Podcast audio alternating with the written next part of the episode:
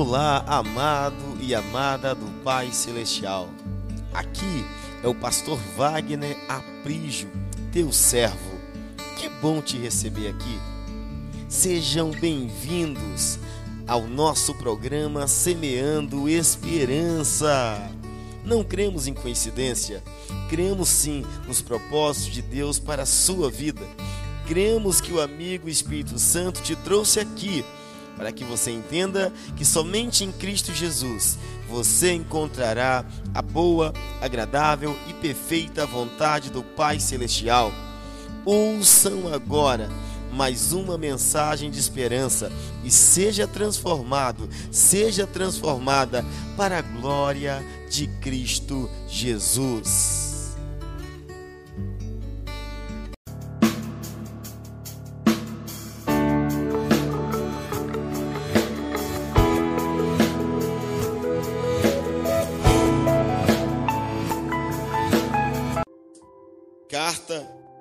Do apóstolo Paulo a Tito. Abra aí, em nome de Jesus. Glória a Deus. Abra aí, por favor. Carta do apóstolo Paulo ao seu discípulo amado Tito. Glória a Deus. Amém?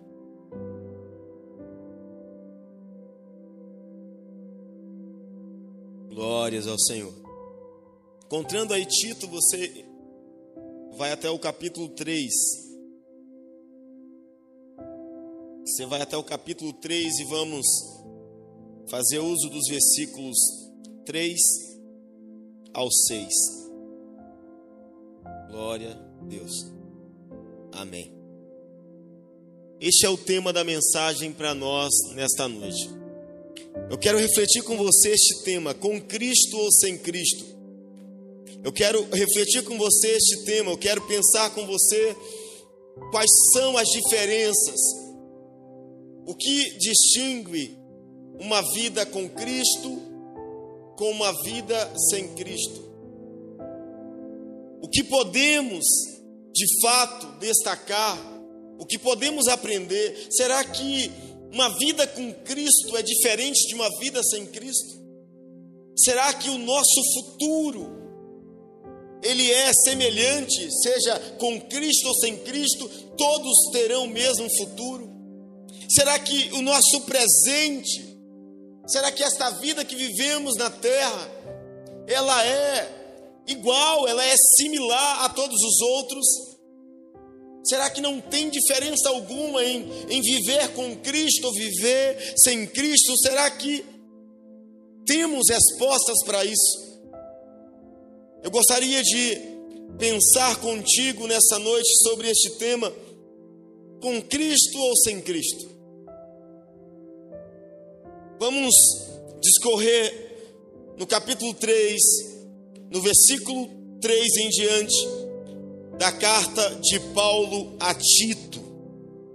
Diz assim a palavra do Senhor: Houve tempo em que nós também éramos insensatos e desobedientes, vivíamos enganados e escravizados por toda espécie de paixões e prazeres Vivíamos na maldade e na inveja, sendo detestáveis e odiando uns aos outros. Mas quando da parte de Deus, nosso Salvador, se manifestaram a bondade e o amor pelos homens, não por causa de atos de justiça por nós praticados, mas devido à sua misericórdia, ele nos salvou pelo lavar regenerador e renovador do Espírito Santo, que Ele derramou sobre nós generosamente por meio de Jesus Cristo, nosso Salvador. Amém. Queridos e amados irmãos do Senhor, esta carta, ela é uma carta do apóstolo Paulo direcionada a Tito quem era Tito? Tito era um discípulo amado do apóstolo Paulo. Segundo relatos, Tito, ele foi conduzido a Cristo através da vida do apóstolo. Paulo pregou para Tito. Paulo ensinou o caminho de Cristo a Tito. E Tito se converteu. Tito era um gentil. Era alguém que não conhecia o Senhor Jesus. Era alguém que não tinha nenhum tipo de relacionamento com, com a graça salvadora de Cristo. Mas um dia, o apóstolo Paulo pregando, e em uma das suas pregações, um jovem se converteu. Assim como eu e você um dia, Assim como você que talvez não teve essa decisão ainda, você terá essa decisão. Tito ouviu a pregação de Paulo, ouviu sobre Cristo e recebeu o Senhor Jesus. Escute bem, essa carta provavelmente foi escrita no ano 64 ou 65 depois de Cristo. Tito, ele foi confiado, a ele foi confiado missões para a glória de Deus. Após a conversão dele, pasme-se, Tito dedicou-se 100% ao Senhor. Tito largou a sua vida mundana, a sua vida inútil, a sua vida talvez de idolatria, e Tito passou a servir plenamente ao Evangelho de Cristo. Tito passou a dedicar-se a sua vida ao Senhor. Sabe, querido, aquele homem, aquela pessoa que você pensava assim: nossa, essa pessoa se converteu, aconteceu com Tito. E sabe o que é maravilhoso? Que após a conversão, Tito não teve dúvida ele largou tudo, o diácono Wesley, e serviu ao Senhor. Ele, ele seguiu ao seu apóstolo, ao seu pastor, a Paulo, porque Paulo pregava a vida, a salvação de Cristo. Tito abriu mão de sua vida para viver a vida de Deus. Ele não se importou com o que as pessoas pensavam. Ele disse à família dele: Olha, agora eu estou sabe, abandonando os meus barcos no cais, porque eu não quero mais voltar para este mundo. Como se Tito dissesse: A minha vida agora eu entreguei ao Senhor Jesus. Após a uma entrega sem reservas que Tito teve ao Senhor, Paulo não pensou duas vezes. O pastor Paulo, o apóstolo Paulo, então separou Tito e disse: Você será um dos meus homens de confiança. Isso é maravilhoso. Quando nós recebemos Jesus Cristo, nós não recebemos através por meio dos anjos. Alguém prega para nós. Alguém ensina a palavra para nós. E quando alguém nos ensina a palavra de verdade, precisamos fazer igual Tito. Andar com esse pastor recebermos o nosso mentor com alegria, ser gratos pela liderança que o Senhor nos deu. Então Paulo separou Tito e Tito se tornou Leidiane, um missionário com Paulo. A história diz que uma das missões maravilhosas que Tito fez foi quando Paulo confiou a Tito. Tito levou uma carta de Paulo aos irmãos de Corinto. Tito ajudou Paulo a cuidar, a zelar, a ensinar, a guiar os irmãos da cidade de Corinto. E quando chegamos agora nesta carta, especificamente a Tito, qual é o cenário? Porque Paulo enviou, enviara uma carta para Tito especialmente. Por quê? Eu quero te falar por quê.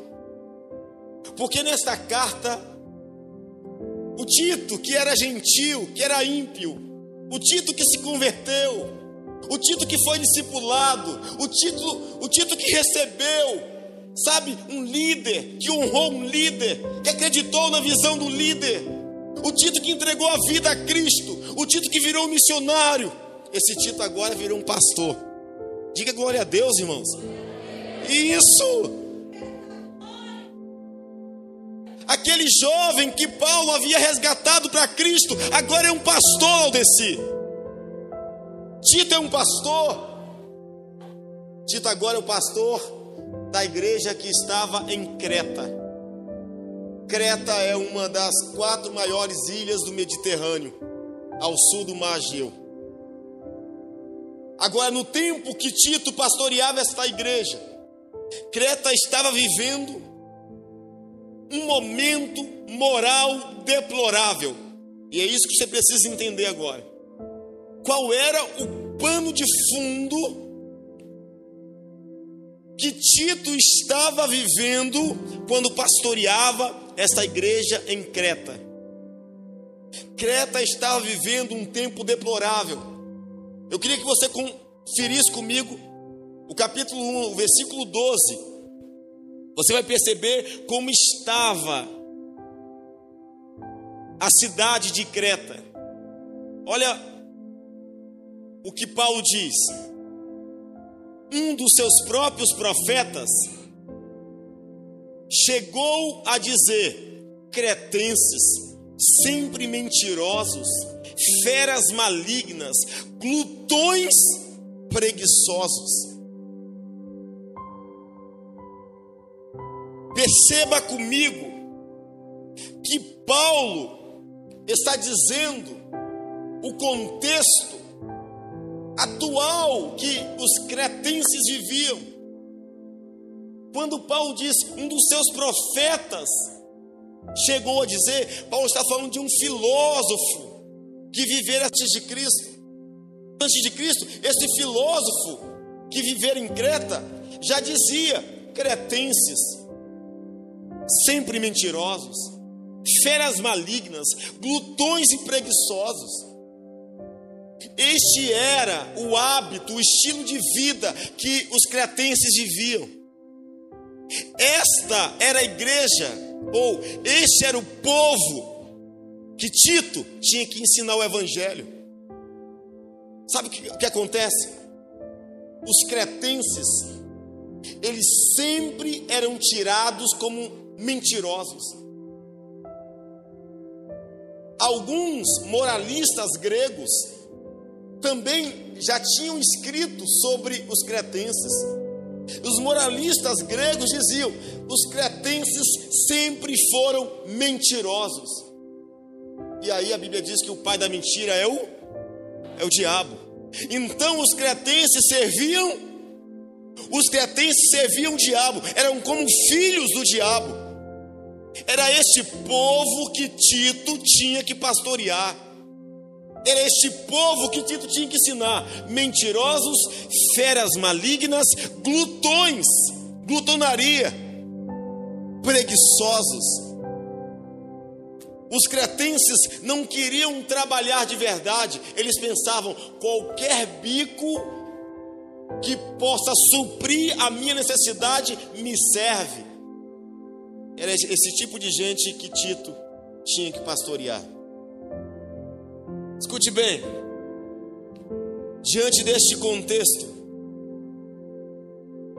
o que nós aprendemos, o que nós podemos tirar de lições, o que Paulo estava ensinando a Tito, para que Tito transmitisse aos cretenses. Os cretenses que viviam mentiras, que eram como animais selvagens, que eram glutões e preguiçosos. Escute bem, nós queremos aqui, eu quero com você partilhar dois pontos importantes. Lembrando o tema da mensagem, com Cristo ou sem Cristo. Paulo então traz a lembrança a Tito, para que Tito também trouxesse a lembrança dos cretenses, para que Tito ensinasse a igreja em Creta qual era a diferença entre viver com Cristo e viver sem Cristo. Primeira parte a destacar, Paulo diz que como era e como é a vida sem Cristo. Os cretenses precisavam aprender isso. Como era viver sem Cristo? Confira comigo o versículo 3. Houve tempo em que nós também éramos insensatos e desobedientes, vivíamos enganados e escravizados por toda espécie de paixões e prazeres. Vivíamos na maldade e na inveja, sendo detestáveis e odiando uns aos outros. Amados irmãos, Paulo diz: houve um tempo, que tempo é esse? O tempo da vida sem Cristo. E Paulo nos mostra como é a vida sem Cristo.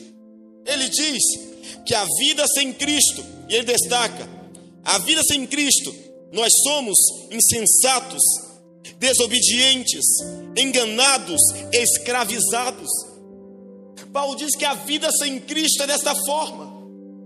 E ele usa o seguinte: ele diz: houve um tempo, é o tempo passado, é o tempo do pecado, é o tempo que não conhecíamos a graça do Senhor. Houve um tempo em que nós também, Paulo diz, Tito, que você também, Paulo diz que nós também, porque todos nós vivemos um tempo sem Cristo, todos nós vivemos um tempo sem Deus, porque o nosso passado nos condena.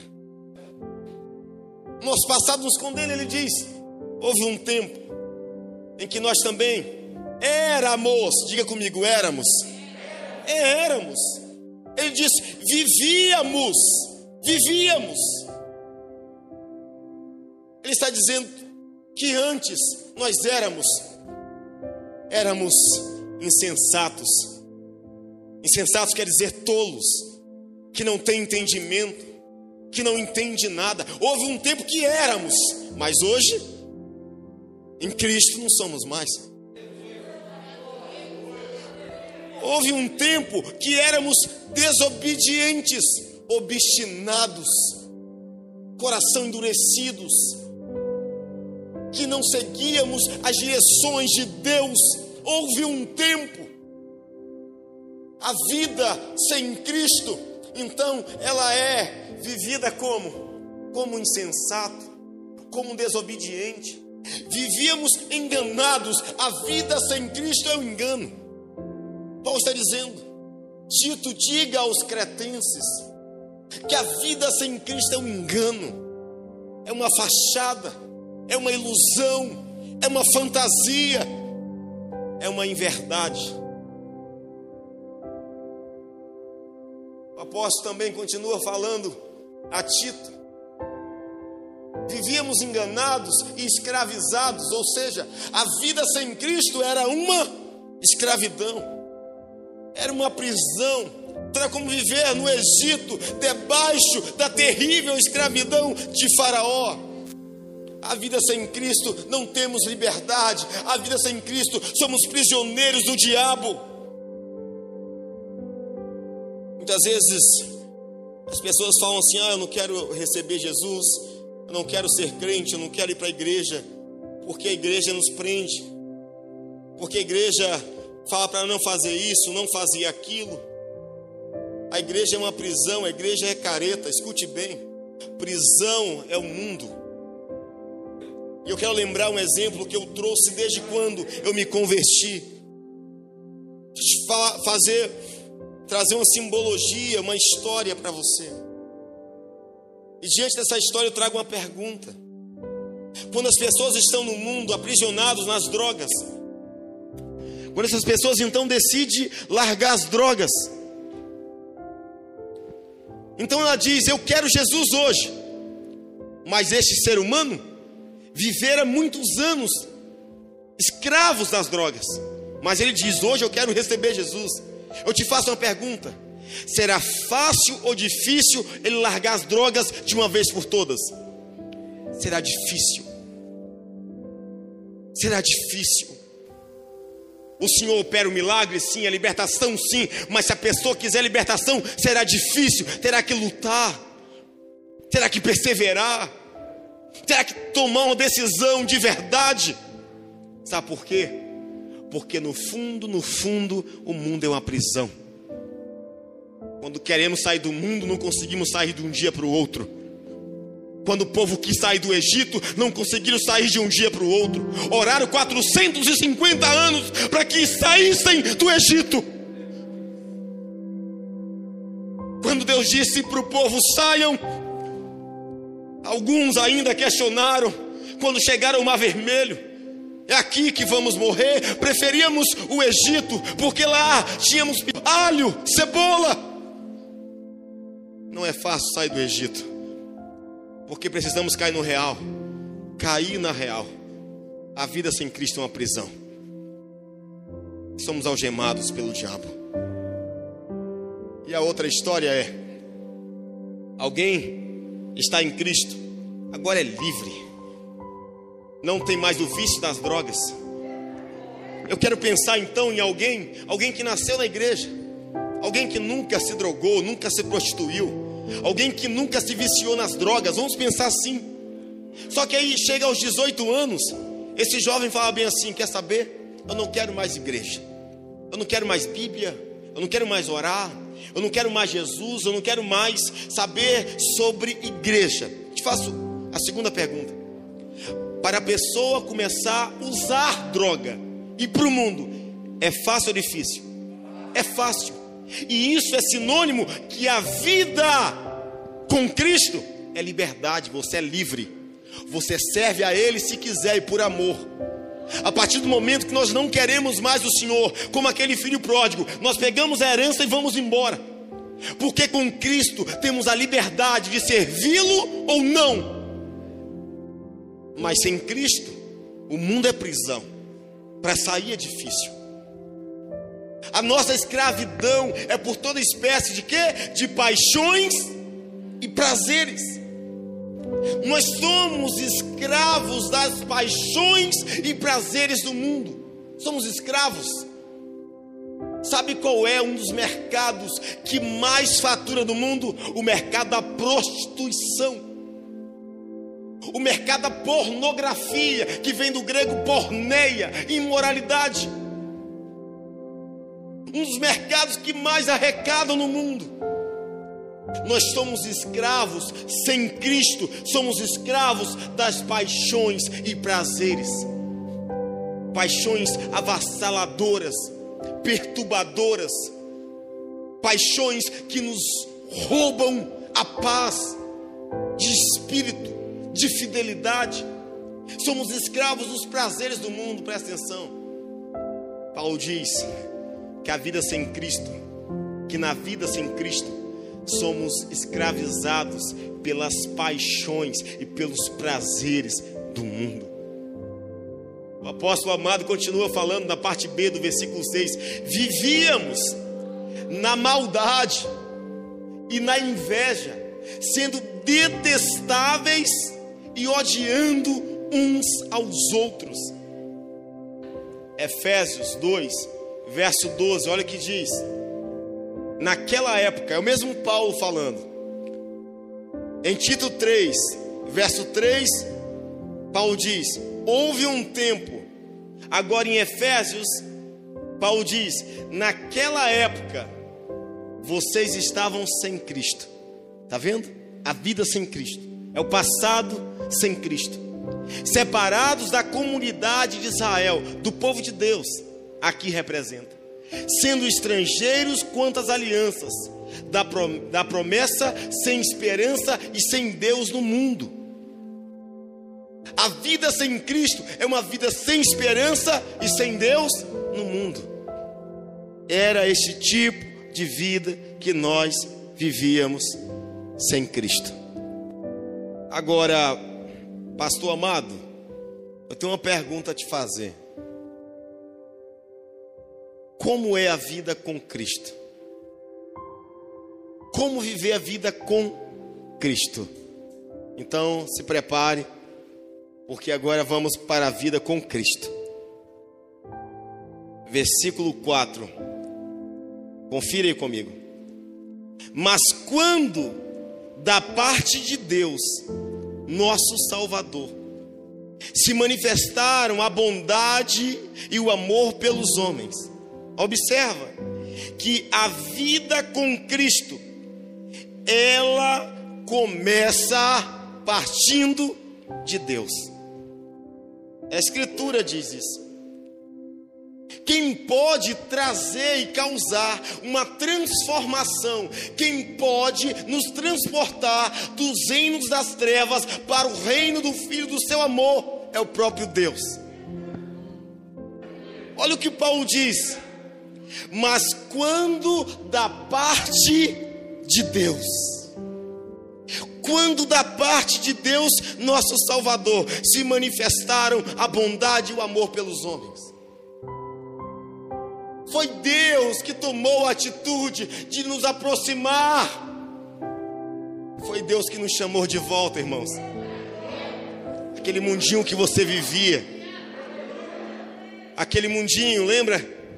O mundinho que Paulo diz, o mundinho sem Cristo, o mundinho insensato, o mundinho desobediente, o mundinho de engano, o mundinho de escravidão. Naquele mundinho, da parte do Senhor, Ele nos chamou. Ah, meu irmão, levante tua mão. Não vou, não vou perder tempo para enfatizar aquilo que você não quer entender. Se você entende, filho, estou falando de uma vida sem Cristo, trevas, e uma vida transportada para Cristo, salvação. Nós fomos transportados para Cristo da parte de Deus. Se você recebe Cristo, aplauda o Senhor bem forte, meu irmão, bem forte. Aleluia. Aleluia. Partiu de Deus. Da parte de Deus. Ele, ele, o próprio Deus, partiu dele ele nos chamou. E como Deus resolveu nos chamar, aí Paulo diz: manifestando a bondade e o amor pelos homens. Deus agiu, Deus nos chamou do mundo perdido, cativo, manifestando a bondade e o amor. Você lembra de João 3,16? Você tem que gravar este versículo. E Deus amou o mundo de tal maneira. Deus manifestou, filhos amados, Deus manifestou bondade e amor, por isso Ele nos chamou. Deus não, não nos tratou olho por olho, dente por dente. Deus nos chamou manifestando amor e bondade pelos homens, por todos nós. Deus não trouxe imposição, ditadura, falando, não, vocês têm que vir. Ele disse: Eu quero demonstrar o meu amor. Porque Jeremias diz que ele nos atrai com laços de amor. É assim que o Senhor nos chama. É assim que o Senhor nos chama. Outra coisa.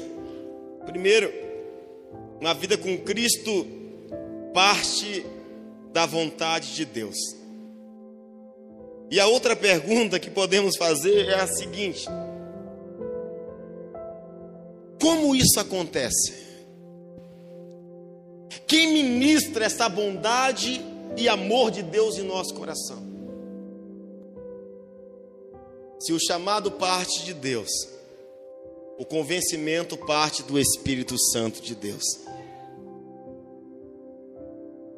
É o Espírito Santo que convence o homem do pecado, da justiça e do juízo. E você percebe comigo aí que no versículo 5 é exatamente isso que o apóstolo Paulo diz.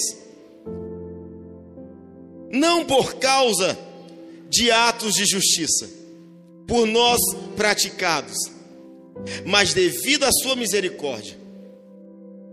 Ou seja, ele está dizendo: Deus não nos chamou pelas obras que nós fizemos. Deus não nos chamou pela nossa justiça própria. Deus nos chamou pela sua misericórdia. Nenhum de nós poderíamos nos aproximar do Senhor. Nenhum de nós teríamos condição de voltar para Deus sozinhos. Só voltamos para Deus na companhia do amigo Espírito Santo, que nos convence do pecado, da justiça e do juízo. É Ele que nos chama.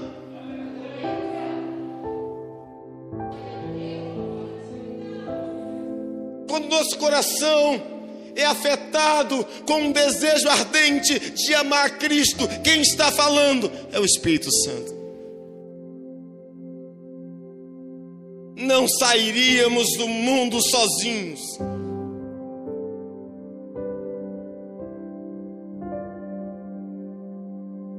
Não sairíamos do Egito sozinhos.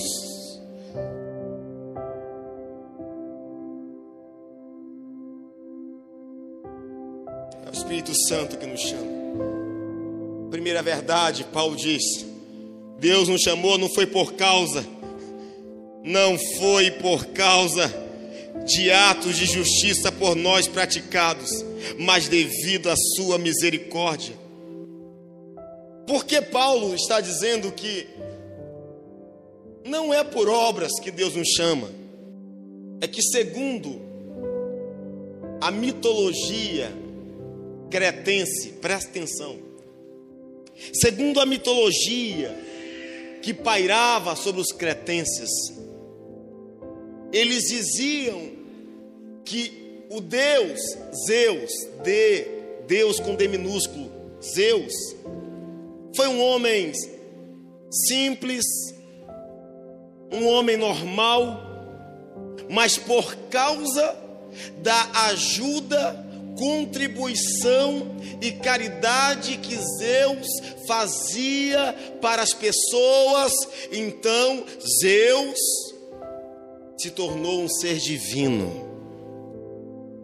O que os cretenses diziam é que, para que eles se tornassem deuses grandes, poderosos e divinos, bastava ajudar as pessoas.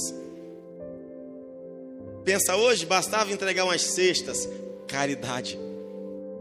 Era nesta mitologia fajunta que os cretenses acreditavam. E aí por isso os gregos diziam: cretenses sempre são mentirosos. E Paulo diz: Olha, Tito, ensine os cretenses que não por causa de atos de justiça por nós praticados, mas devido à sua misericórdia, foi Deus que chamou a nós, não pelo que fizemos de bom, mas porque Deus é bom e o seu amor dura para sempre. Aleluia. Agora, quais as ações Quais o trabalhar do Espírito Santo em nós? Como o Espírito Santo opera no ser humano para que ele deixe de viver uma vida sem Cristo e viva uma vida com Cristo? Está aí neste mesmo versículo 5, parte B. Diz aí, ó, ele nos salvou pelo lavar regenerador e renovador do Espírito Santo. A Bíblia diz que o Espírito Santo traz regeneração e renovação.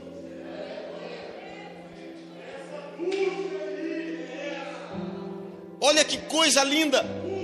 A Bíblia diz que o Espírito Santo nos lavou, ele nos lava. E eu quis trazer no original, no grego, o que significa lavagem. lavar, com respeito à lavagem que a palavra de Deus nos oferece. Ou seja, o Espírito Santo nos lava pelo poder da palavra de Deus. Ou seja, quanto mais você ouve a palavra, mais limpo você fica. Quanto mais você ouve a palavra, mais liberto você fica. Quanto mais você ouve a palavra, mais cheio você fica. Aleluia. Já observou? Quanto mais ouvimos a palavra, mas inteligentes, espirituais ficamos. Você que está participando dos cultos continuamente, você já observou? Quando temos que ficar uma semana longe da igreja, parece um mês. E quando ficamos uma semana, aquela lavagem que o Espírito Santo estava produzindo, ela para. E começa a entrar os pecados de antes e começa a entrar a preguiça dos cretenses. Cretenses preguiçosos, ou seja, não querem nada, não querem se esforçar, não querem buscar, não querem trabalhar. Oh, glória. A Bíblia diz então que o Espírito Santo nos salvou pelo lavar, pelo lavar regenerador, ou seja, o Espírito Santo produz em nós, diga comigo, regeneração. Entenda o que é regeneração na língua grega, na raiz do que foi escrito. Regeneração é renascimento espiritual, renovação espiritual. Escute, Regeneração é mudança efetuada pela graça de uma natureza carnal para uma vida com Deus. Só o Espírito Santo pode causar essa mudança. O cara, a pessoa só gostava do mundo, mas de repente ele fica apaixonado pelas coisas de Deus. Isso espanta, gente. Você é você mesmo? Isso espanta a gente. E quem pode fazer essa mudança radical, essa transformação radical? O Espírito Santo. Ele nos lava pela palavra, nos dá um novo nascimento espiritual. Agora somos famílias de Deus. Outra palavra, ele traz renovação. O que é renovar? Na língua grega. Renovar qualitativamente, tornar a pessoa diferente do seu estado passado. O Espírito Santo tem o poder de tornar a pessoa diferente do seu estado passado. Era maconheiro, mas agora é adorador do Senhor Jesus. Hã? Era prostituto imoral, mas agora é um homem santo, lavado e regenerado pelo Espírito. O Espírito Santo muda a vida passada do homem para um presente de vitória, irmãos. Quem você era? Quem você é? Quem faz isso? O Espírito Santo. A vida com Cristo começa com, com o agir de Deus, que manifesta bondade e amor. A vida com Cristo é guiada pelo amigo Espírito Santo, que nos lava, nos renova e nos regenera. Este é o princípio de uma vida com Cristo. E o que o Espírito Santo ainda faz na vida humana. Verso 6: Que Ele derramou sobre nós generosamente por meio de Cristo Jesus, nosso Salvador. A Bíblia diz que o Espírito Santo, ele fora derramado por Deus de forma generosa. E é por isso que Paulo diz: sedes cheios. Por quê? Você não precisa poupar a medida do Espírito Santo. Ou seja, sede cheios.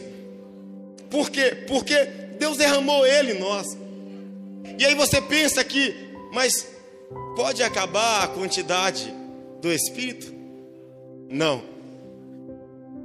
Por isso que a Bíblia diz: sede cheios. Aí você pensa que o Espírito Santo não é uma medida que acaba. Ah, Deus pensa então, eu vou encher o irmão fulano, mas vai sobrar só um pouquinho para o irmão ciclano. E vai ficar só um restinho para o irmão Beltrano. Não. O Espírito Santo é uma medida infinita, ilimitada e incalculável. Todos precisamos ser cheios do Espírito Santo de Deus. Se você deseja ser cheio, aplauda o Senhor bem forte. Aleluia. Aleluia. Amém. Amém. E amém. Diga comigo assim: a vida sem Cristo é uma vida Repita comigo: é uma vida de insensatez, desobediência, engano e escravidão. Mas a vida com Cristo é uma vida que começa com Deus, com Cristo, com o Espírito Santo. A vida com Cristo é guiada pelo amigo Espírito Santo que nos lava, nos regenera, nos renova e derrama tua presença em nossos corações. Se você recebe essa presença, meu irmão, manifesta a sua alegria, manifesta a sua alegria, manifesta a sua alegria. Chamamos, Senhor. Glória a Deus.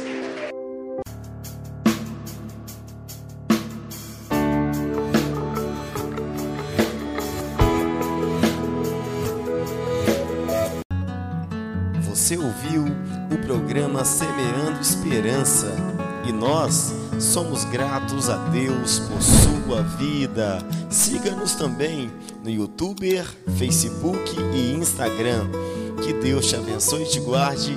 Abraços e paz.